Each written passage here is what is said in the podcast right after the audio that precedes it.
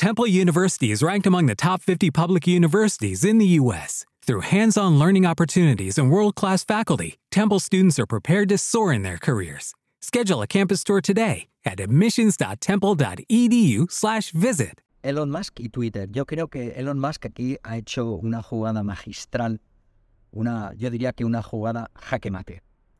Porque no es que haya comprado por más de 40 y no sé, no sé cuántos miles millones de euros, ¿no? que con eso la mayoría nos jubilamos, esto hubiese metido en un jaleo tremendo, sino que se ha apoderado y, entre comillas, liberado uno de los mayores medios de comunicación más importantes del mundo.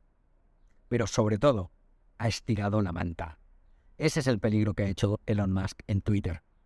Os recomiendo que busquéis en YouTube y en TikTok y en otros medios todos, todos los vídeos que se están publicando de que los directivos de TikTok estaban vendidos, vendidos al FBI.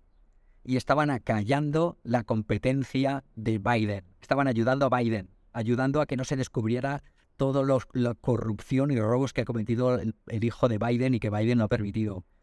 Todas las voces discordantes, médicos, médicos titulados de la Universidad de Harvard y de Stanford han sido silenciados porque lo que decían al gobierno no le gustaba de Biden. Estamos hablando de eso, de una censura brutal y para nosotros, para nosotros nos ha venido bien que este, esta persona comprara TikTok, perdón, TikTok, igual no compra, ¿no? que comprara Twitter y que liberara y se permitiera esto, ¿vale?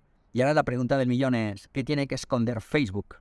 ¿Y qué tiene que esconder Google en las búsquedas? ¿Han silenciado también la voz de las personas de una forma ilegal y como podría hacer cualquier dictadura? Como se suele decir, dime de qué presumes y te diré de qué careces. Y efectivamente estas grandes tecnológicas no defienden la libertad ni defienden la democracia. Han sido, se han vendido a los poderes fácticos, sin lugar a dudas.